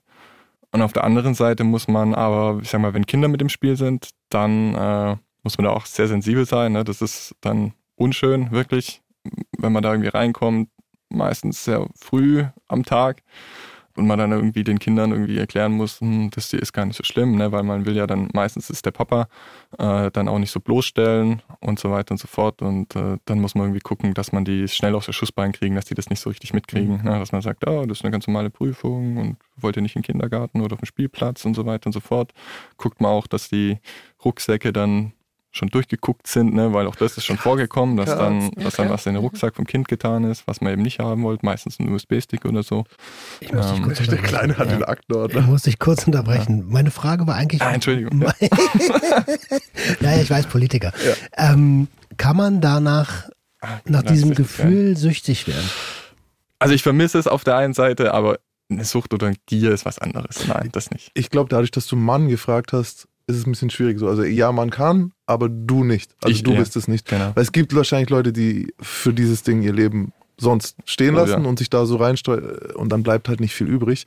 Ich habe jetzt so die ganze Zeit überlegt, so, wie gesagt, weil ich habe ja Hausdurchsuchungen auf unangenehme Arten erlebt, das, das, das, war aber auch ein unangenehmer Typ selber. Und dann habe ich ja immer so dieses Bild, wie die Polizei dann jemanden hochnimmt, bei dem es eh schon nicht läuft, so auf die Art. Aber wenn ich halt in eine Villa komme, weißt du, und einen Typen habe, wo ich so, das ist schon nochmal was anderes. Das ist dann schon so, wie du es gesagt hast, jemand, der offensichtlich den Hals nicht voll kriegt, da gehst du halt auch mit einem anderen Gefühl rein, so, finde ich. Das ist dann so, komm schon, schau mal, das, das ja, Ist siehst es so? Gehst du mit einem also anderen Gefühl, wenn du jetzt in eine Villa gehst oder zu einem, in eine Wohnung gehst? Schon. Ja, definitiv. Also für das Verfahren an sich nicht. Aber für mich persönlich ist es ein Riesenunterschied, ob man sagt, ich besuche jetzt eine Villa, der sich irgendwie seine siebte, achte, neunte Million irgendwie abholt. Äh, oder auch nur so einen kleinen Bruchteil, was für ihn ein Bruchteil ist, so eine halbe Million. Äh, oder ob ich jetzt äh, bei jemandem bin, der ne, einfach auf kleinerem Fuß lebt, für andere, für viele, für die allermeisten trotzdem noch auf großem Fuß, aber Ich kann mir vorstellen, dass die Zuhörenden gerade äh, genau wie ich so ein leichtes, eine halbe Million, nicht viel. Wie sag bloß, du hast deine halbe Million heute noch nicht in Sicherheit gebracht. Also für uns ist es eine halbe Million auch viel, gar keine Frage. Aber für manche Leute eben nicht. Und auch wir haben nicht immer nur Fälle mit einer halben Million, wir haben auch mal mit weniger. Aber ne, wenn wir da so einen Konzern durchsuchen, Chefetage, Und jetzt habt ihr den. Ne? Jetzt seid ihr da erfolgreich raus. Wie geht das danach mit dem weiter? Oder der Person? ist auch wieder ganz unterschiedlich, aber meistens übernehmen wir dann halt natürlich mit den Anwälten. Ne? Also dann, dann kommt da irgendwie eine, sag ich mal, je nachdem wie hoch und wie schwer und wie gewichtig die Person ist, ne, kommt da Steuerberater, Rechtsanwälte, Strafanwälte und so weiter, Verteidiger auf einen zu, die alles Mögliche mit einem verhandeln wollen. Und manche sind da, muss man auch sagen, echt korrekt und wissen, sage ich jetzt mal, was sich so ein bisschen gehört. Und dann kommen aber auch andere, ne, die dann sagen, ach, jetzt können wir nicht uns mal an den Tisch setzen und einfach mal damit drüber reden und so. Und, ähm, oder dann auch mal, ne, sie haben eben, es kommt von Kanzlei XY und äh, könnten dann allein schon wegen ihrem Namen und ihrer Reputation da, schau mal, also ich erkläre Ihnen jetzt mal, wie folgendes läuft, Herr Seimer, so. Aber dafür können die Beschuldigten nichts, das rufe ich mir auch wieder in Erinnerung. Ich hatte auch mal den Fall, dass dann tatsächlich der Beschuldigte dabei war und dann immer mal wieder zu seinem äh, Verteidiger gesagt hat, also, na, jetzt lass mal. Dem war das schon peinlich. dem war das echt schon unangenehm, ähm, wie der sich da aufgespielt hat und weil er gesagt hat, ich wurde jetzt erwischt, hab was falsch gemacht. Wie stehst du zu dem Datenkaufen? Do it. Ja, genau. Also do it. Also so ganz kurz kannst du erklären, was ich damit meine, vielleicht für die Leute, Ja. die es gar nicht kennen. Ja, kann ich gerne machen. Und zwar hat äh, Nordrhein-Westfalen unter Walter Borjans ähm, Daten gekauft, Daten-CDs, was eigentlich USB-Sticks gewesen sind. Ähm, aber da hatten meistens so Schweizer Banker waren das, quasi ihre eigenen Kunden, sage ich mal, an den deutschen Fiskus verpfiffen. Und da war unklar, darf man das, darf man das nicht, ne? Das ist ja Hehlerei. Das sind Daten aus einer Straftat erworben und darf der Staat wissentlich Daten kaufen oder einfach ein Geschäft eingeben, wo man weiß, das kommt aus, einem kriminellen, aus einer kriminellen Handlung. Und inzwischen haben die Gerichte geurteilt, der Staat darf. Und dann sage ich, let's go. Aber es ist ja trotzdem so, dass dann jemand, der offensichtlich mindestens ein Dieb ist, vielleicht auch noch äh, Mittäter bei den ursprünglichen Straftaten war, Steuergeld bekommt. Mhm. Kannst du einschätzen, weißt du, wie viel, um wie viel es damals ging, dass wir die Zahlen haben, Mhm, den Kosten-Nutzen? Also es war damals einer der bekannteren Deals, glaube ich, der erste. Da ging es um, glaube so 350 Millionen Euro hinterzogener Steuer, wo der Schweizer eben gesagt hat, das bekommt ihr, wenn ihr meine Daten kauft. Äh, wollte, ich glaube, 30, 35 Millionen haben, irgendwie, ich glaube, 5 Prozent oder so, oder irgendwie, irgendwie sowas. Passt nicht ganz mit meinen Zahlen, aber so um den Dreh rum war es.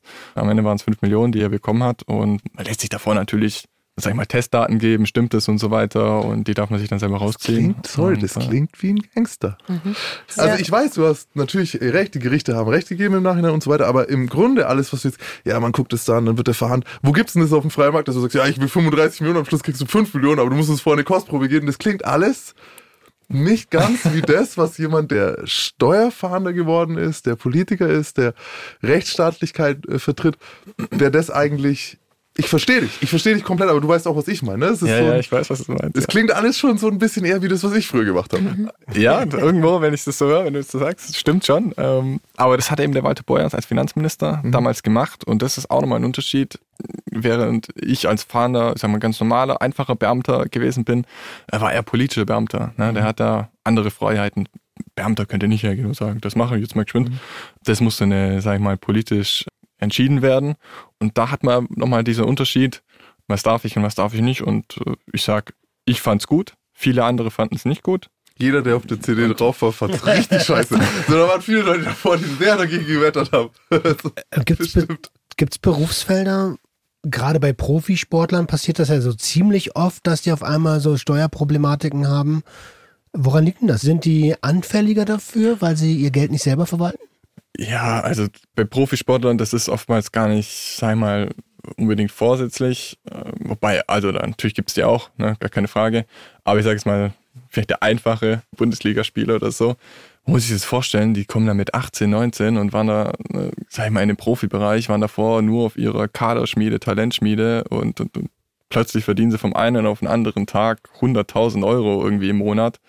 Und wissen gar nicht, wohin mit ihrem Geld. Aus ne? drei Und- und- verschiedenen Quellen, aus Dingen hier, Ja. da. gab sogar mal tatsächlich hier einen Fall, ne? der hat dann versucht, 64.000 Euro an Telefonkosten steuerlich abzusetzen. Ne? Und ähm, telefonieren. weil er halt einfach in sein Heimatland telefoniert hat und gesagt hat, ja, und den hat es halt nicht interessiert, das hat er alles vom Handy aus gemacht. Den juckt Kohle nicht mehr, ne? Und der checkt es gar nicht mehr.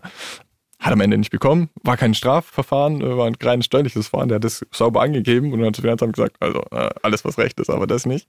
ähm, aber da hat das Gericht dann auch gesagt, nee. Aber da sieht man so ein bisschen, ähm, das ist einfach nochmal eine andere Welt. Alles, was Recht ist, ist in dem Zusammenhang ein ganz, ganz toller Satz. Also Ja. das ist so, ich glaube, die Quintessenz, die ich hier bisher mitgenommen habe. Wenn es legal ist, ist okay. Wie kam der Wechsel zustande, wo du dann gesagt hast, hey, ich möchte äh, eher politisch eingreifen? Weil ich glaube, ich meine, du bist noch so jung, bist 28 oder so. Mhm. Ja, das heißt, du hast es ja nicht 20 Jahre gemacht, wahrscheinlich wie andere deiner Kollegen. Also, wieso ausgestiegen, wieso Politiker gewählt, ist ja auch schon eine besondere Wahl. Mhm. Für mich war irgendwie immer klar, also ich will am Ende in der Politik irgendwas arbeiten. Das muss man auch sagen, das waren auch unter anderem glückliche Umstände, dass ich jetzt in so jungen Jahren schon ähm, Landtagsabgeordneter sein darf. Aber das war schon immer das Ziel. Mhm. Wobei ich das mit der Steuerfahndung mir auch noch gerne ein paar Jahre länger gehen hätte dürfen. Ja. Du wirst sagen, aber ich, ich habe das jetzt seit einem, ja, auch schon ein bisschen länger, spiele ich auch äh, mit dem Gedanken selber. Also gerade ist, äh, meine Frau kommt aus Pirmasens und das ist eine Stadt, die so viel durchgemacht hat und irgendwie Mhm. habe ich so, ich glaube, ich will Bürgermeister von Pirmasens werden, um da was Gutes zu, zu tun. Warum? Heftig. Wie ist es denn in Deutschland? Wie stehst du dazu? Ich weiß ja gar nicht, wie sieht's denn aus? Könnte ich Bürgermeister werden? Klar, du musst nur gewählt Aber werden. ich bin hardcore vorgestraft. Ja, das war, hatte ich gerade auch gedacht. Ist ein, also wenn die Leute mich Du kannst, wählen also würden, wenn, wenn das Gericht dir deine passives Wahlrecht nicht aberkannt hat, nicht? Nein. Na, dann darfst du kandidieren. Go for it. Jawollo, Ja, Bürgermeister. Maxi- Bürgermeister von. Weil irgendwo, wo es richtig scheiße ist, wo die Kinderarmut hoch ist, wo es den Leuten echt schlecht geht, weil da glaube ich, könnte ich mehr machen als jemand, der das nicht. Ich glaube, ich werde Bürgermeister. Ich streng mich an. Bin gespannt. Hey. Jawohl. Besuch dich auf jeden Fall. Aber erstmal noch ohne Partei, glaube Fände ich. ich geil. Ja, kommst du trotzdem? Ja, das wäre geil. Ja, okay. Fände ich Hammer. Okay. Jetzt hast du ja gesagt, so ähm, es gibt nicht bestimmte Berufsgruppen, die jetzt mehr Steuern hinterziehen. Gibt es Berufsgruppen, die gar keine Steuern hinterziehen? Die gar keine Steuern hinterziehen. Ich sage mal, das ist Meistens, Meistens- Angestellte wahrscheinlich? meistens, ich sage jetzt mal, der Durchschnittsbürger. Ja. Also, ne, sag mal, wer, wer angestellt ist, ja, Mhm. oder einfach wer, wer ganz normal verdient, da rentiert sich auch meistens nicht. Mhm. Oder es sind so kleine Beträge, dann ist es offiziell Steuerhinterziehung, ja. Aber nicht so, dass wir tatsächlich jetzt von Steuerkriminalität, oder ich zumindest jetzt nicht von Steuerkriminalität sprechen würde. Also Steuerhinterziehung ist eine Sache für Leute, die Mehr echt Kohle haben. ja. Ähm, verstecken Menschen aus unseren Metiers ihr Geld anders als die, was hast du gesagt, White White Collar Collar, Criminal. Also ich würde sagen, vielleicht ist in eurem Metier jeweils einfach mehr Bargeld im Spiel. Bei anderen vielleicht nicht so. Mhm. Oder eben nicht der relevante Teil, nicht im Bargeld. Also die haben dann schon Bargeld zu Hause, aber was weiß ich, vielleicht mal fünfstellig oder so. Das ist dann für die nicht so das Riesige, was sie dann im Boden- oder im Wandtresor haben. Das ist schon, aber hatten wir tatsächlich, wie gesagt, auch schon mal ein Bodentresor, wo echt so eine fluchtmäßig, wo an so einen Fluchtkoffer erinnert hat, ne, mit Pass. Ah, wie unangenehm, wenn es gefunden wird von der Polizei. Das ist dann so richtig peinlich. Da machst du dann so, äh, äh, tut mir leid, Shrug-Emoji. Wie ist es denn, weil du jetzt gerade gesagt hast, in unserem alten Business, da ist ja seit ich jetzt nicht mehr aktiv bin, hat sich eine Menge getan, weil wir haben jetzt äh, Kryptowährungen im kriminellen Milieu. Ist das wird das Hauptzahlungsmittel bald sein. Definitiv. Ähm, wie ist es denn da? Was macht denn das mit dir als ehemaliger Steuerermittler, dass es so extrem unübersichtlich ist? Also ich stehe da auch davor und denke mir so, scheiße, wie kann man sowas machen? Ne? Auf der anderen Seite, wenn ich jetzt wieder als Politiker dastehe und denke, wie willst du denn das regulieren? Mhm. Ne? Also will ich das Internet zensieren oder was? Ne? Nee, will ich natürlich nicht. Aber das ist eine Sache, ich meine, das hat jede Fahndungsstelle auf dem, hat es auf dem Schirm, Kryptokriminalität, wird aber einfach nochmal schwieriger. Ich meine, wir gehen ja auch mit dem technischen Fortschritt. Was früher mega schwierig ist, ist heute Standard, ist easy peasy. Das irgendwie wird das auch mit der Kryptowährung sich auch einstellen. Hoffe ich auf jeden Fall. Da muss ich mal ganz provokativ fragen, wann werde ich in Berlin meinen Personalausweis mit Bitcoin zahlen können? Ich hoffe niemals. Ich hoffe niemals mit Bitcoin. Ne, also da ist der Großteil äh, echt im Kriminellen. Und ähm, das ist auch vielleicht nochmal so eine Sache. Absolute Anonymität. Auch weil wir vorhin kurz diese Leaks angesprochen haben. Mhm. Ich sag mal, ich wäre froh, wenn das alles nur Steuerhinterzieher gewesen wären. Mhm. Weil ihr könnt euch, glaube ich, alle drei vorstellen, welche Leute Interesse an absoluter Anonymität haben. Mhm. Ne? Und das sind nicht nur Steuerhinterzieher. Mhm. Ja, Das sind wirklich Menschen, die ihr Land ausbeuten, die anderen Menschen wehtun. Zwangsprostitutionsringe, Kinderprostitution und so weiter. Das ist alles da ein Thema. Mhm. Ähm, also wirklich schwerste, schwerste Kriminalität äh, damit begehen. Und allein deshalb muss man diese Dinge da bekämpfen. Follow the money. Also es ist tatsächlich, es ist sau wichtig. Ähm, einen Ja. letzten Schlangenfakt habe ich noch. Ähm, der einzige Kontinent, auf dem es gar keine Schlangen gibt, ist die Antarktis. Und gibt es weltweit ein Land, wo du sagen würdest, wo es keine Steuerfahnder gibt? also wo ist die Oder wo Antarktis? es keine Steuerhinterziehung gibt? Wo ist die Antarktis für Steuerbetrüger? Ach, da gibt es so ein paar. Es gibt ja so ein paar genannte Steueroasen, ähm, die da ihr Geschäftsmodell mitgemacht haben. Ähm, das sind meistens irgendwelche Karibikinseln oder ne, Seychellen, Barbados, was weiß ich. Ich will jetzt kein, kein Name-Dropping so richtig machen, aber gibt natürlich viele kleine Inseln, sage ich mal. Aber auch in der EU, ne? Also Was ist denn dieses Dubai-Ding eigentlich? genau, die Kollegen gehen gerade alle Ja. nach Dubai. Dubai. Ja, das, haben, das ist zum Beispiel auch so eine Sache. Ähm, also Dubai, Saudi-Arabien, die haben keine Einkommenssteuer. Ja. ne, weil die einfach so reich sind. Ne, die, da sagen die Scheichs halt, ich verkaufe mein Öl, ich brauche keine Steuern. Auf jeden Fall keine Einkommenssteuern und ich glaube Mehrwertsteuer auch irgendwie nur bei 3, 4, 5 Prozent oder sowas. Dafür dürfen die aber Leute halt natürlich nicht mitreden. Ne? Die müssen halt kuschen. Mhm. Aber wenn ich natürlich in Dubai lebe und äh, es gilt das Welteinkommensprinzip bei fast allen Ländern der Welt, bis auf Amerika, die haben es an die Nationalität gekoppelt, muss ich keine Einkommenssteuer zahlen. Also dann haben wir es von vorhin, brutto gleich netto. Ne? Und das ist äh, für viele natürlich äußerst, Schön. äußerst attraktiv und, schön. Ja. Für Dubai aber doch eigentlich auch auf eine gewisse Art attraktiv, oder? Weil du natürlich extrem wohlhabende Leute anziehst, die ja dann wieder super viel Geld ausgeben, das ja dann Stimmt, ja. irgendwie doch wieder. Im System landet. ja, natürlich. Also Das wäre doch dann eine Idee für Pirmasens, wenn ich dann der Bürgermeister bin. Irgendwie. der Unterschied ist, dass, glaube ich, unter Pirmasens nicht so viel Öl liegt wie unter Mhm. Dubai. Ne? Ja, aber wenn die dann alle kommen und hier äh, nur noch teure Sachen kaufen, dann haben wir. Ach, ich weiß es nicht. Wäre das möglich, dass eine Stadt sagt, äh, wir steigen. Nee, okay, siehst du mal, ich muss noch viel lernen als. Politiker. Also man kann, man er, kann er schüttelt den Kopf übrigens für alle hier in dem auditiven Minuten. Das höre ich öfter, wenn ich sage, hey, könnten wir nicht so und so machen, dann höre ich ganz oft, das ist leider illegal. so auch ich so, hey, auch als ich angefangen habe, Steuern zu zahlen, ich habe mich selbstständig gemacht vor drei Jahren. Ich wäre ohne meine Frau, wäre ich jetzt wahrscheinlich schon erledigt so. Weil ich tatsächlich es aber auch nicht hinkriege, ne? Weil ich komme mir vor, als wäre ich zu dumm. Ich bin vor allem zu unordentlich. Ich glaube, ich kann mich nicht gut fokussieren. Also ich würde da einen Fehler machen. Jetzt erzähle ich mal eine Geschichte. Hau raus. Ich habe ein duales Studium gemacht, Wirtschafts- und Steuerrecht. Und ähm, dann haben wir also alles gelernt und was weiß ich. Und dann kommt man in die erste Praxisphase und äh, im Finanzamt, ganz normal Innendienst, bearbeiteter Steuererklärung und so weiter und so fort. Und dann, als ich das erste Mal meine eigene Steuer gemacht habe. Mhm.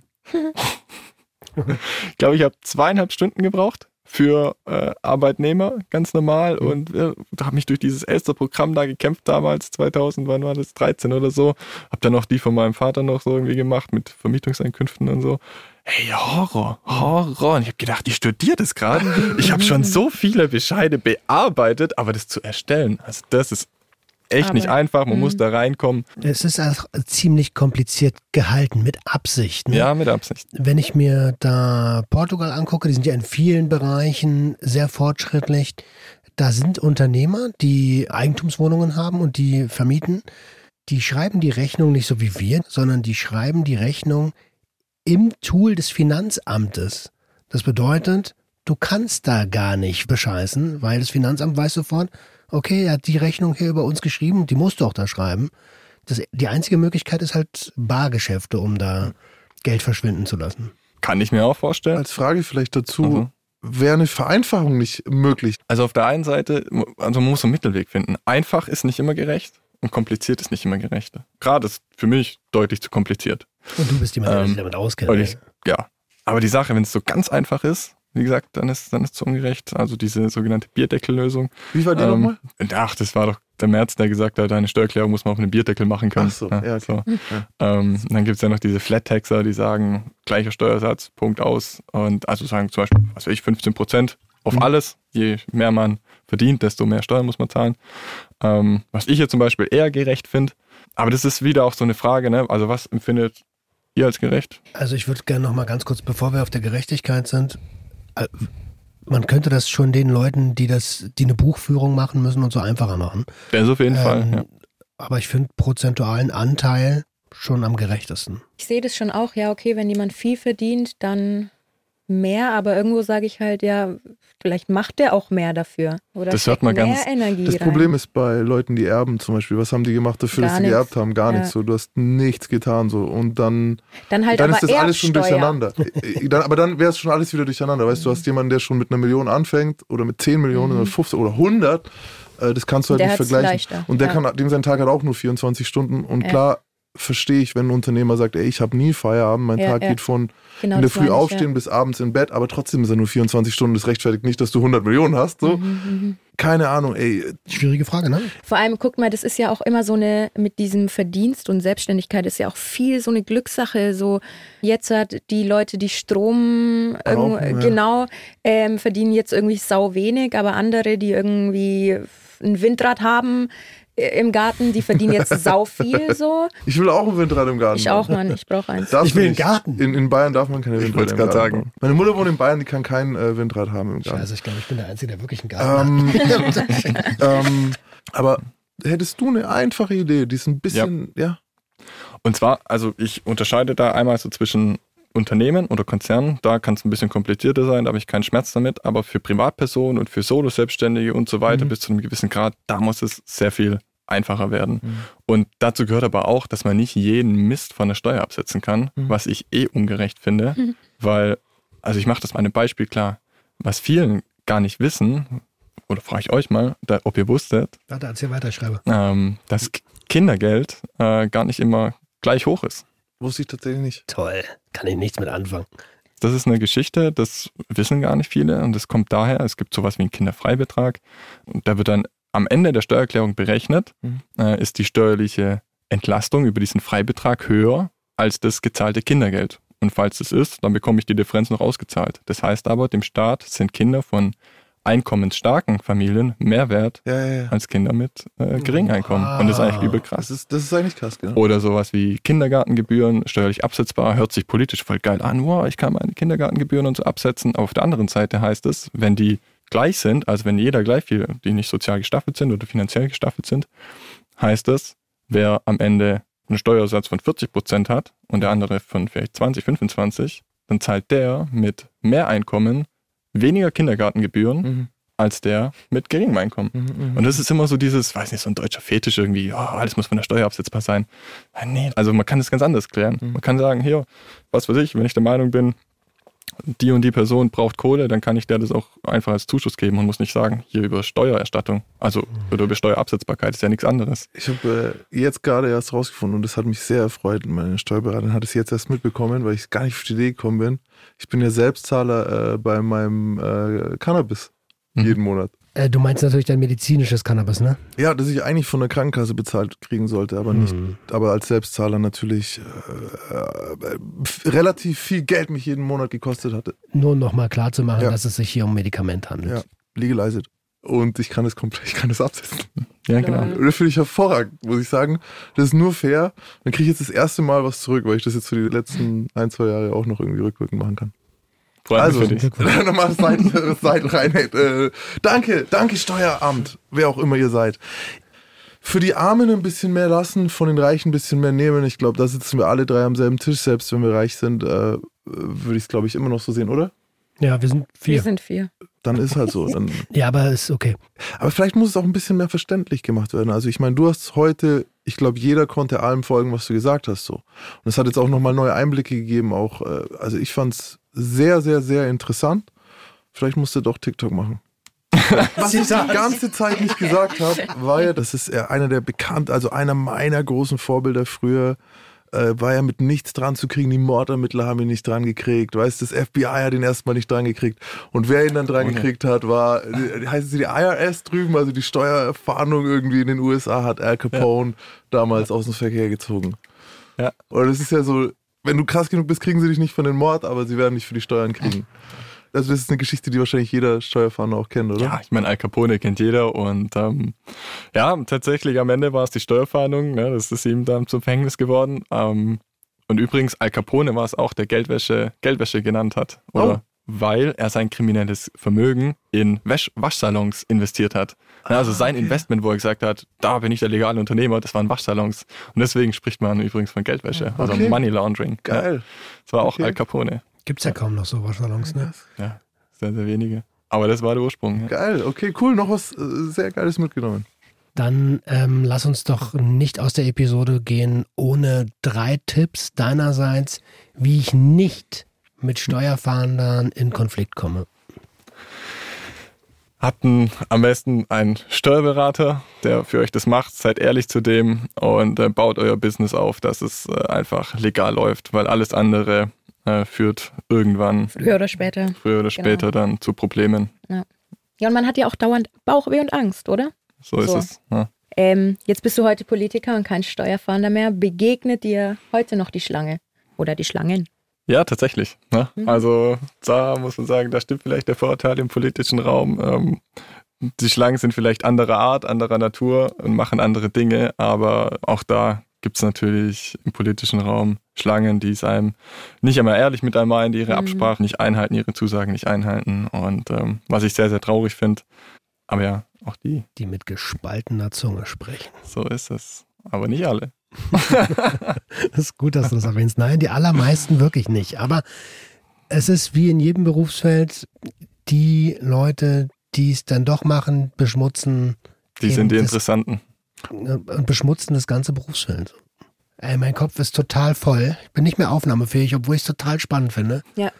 Es gäbe auch noch tausend Fragen wahrscheinlich, aber Ja, ich habe auch meine Steuererklärung eigentlich mitgebracht. Ich dachte, guckst du, guckst du noch, das hörst du wahrscheinlich auch hin und Darf wieder, ich oder? tatsächlich gar nicht. Aber hörst du, hör, die, es wird der Versuch gemacht, oder? So wie beim Physio, ah, mit, Selber so bis was gemacht Physio mit fällt. Schulterweh so. Ja, das kommt natürlich immer wieder vor, ja. Ne? Mhm. Aber ähm, darf man gar nicht. Ne? Okay. Und ähm, deswegen, aber inzwischen als Politiker mache ich eh keine, also ich mache ja keine Fremdensteuererklärung, auf keinen Fall. Nein, nein. Zum Abschluss, ich glaube, ey, wir machen, vielleicht laden wir dich auch nochmal an. Ich fand dich super angenehm, muss ich sagen. Also es Ja. hat richtig Spaß gemacht, sich ja, mit dir danke, zu dass du so unterhalten. offen geredet hast. Freut mich. Ja, es war ähm, sehr gut. offene Atmosphäre hier. Typ. Informativ. Wir sehen, wir sind alle nicht alleine. Wir haben alle Tiere in uns. Wir begegnen Tieren. Was ihr auf jeden Fall machen könnt, lasst uns fünf Sterne da. Genau, bewertet uns. Jo, Aber gut, ja, Ja. natürlich. bitte. Und hört uns auch gerne nächste Woche wieder. Ihr wisst, überall, wo es Podcasts gibt, plus ARD, Audiothek. Und wenn ihr ähm, uns äh, Leserbriefe zuschicken wollt, dann Schickt es bitte an die Cayman Islands. da habe ich mein Schließfach und dann kommt es irgendwann an. machst du das Und bitte nochmal. True äh, ist gj.swr3.de? Bam. gj.swr3.de. Cayman Islands. Tschüss, Leute. Ciao. Bis zum nächsten Mal. Ciao. Der Gangster, der Junkie und die Hure. Ein Podcast von SWR3. Hier ist Maximilian Pollux vom Der Gangster, der Junkie und die Hure Podcast und wir haben noch eine kleine Podcast-Empfehlung für euch. Hi, ich bin Max. Im April 2021 wurde mir gesagt, du hast Blutkrebs. Boom. Von einem Tag auf den anderen hat sich mein Leben komplett auf den Kopf gestellt. Ich will alle motivieren, diesem blöden Krebs feierlich in seinen Arsch zu treten, denn nichts anderes hat er verdient. Ich gebe Tipps, was Familie und Freunde für Betroffene tun können, denn auch wenn du manchmal kaum Kraft hast, aufs Handy zu schauen, du freust dich immer, wenn dir jemand geschrieben hat. Und wenn es nur ein Herz-Emoji ist. Und ich spreche über Humor im wohl schwersten Jahr meines Lebens. Denn Humor und ein möglichst klarer Kopf waren für mich der Schlüssel, um das alles durchzustehen. Land of Infusion. Meine Reise durch die Chemotherapie. Ein Podcast von Das Ding.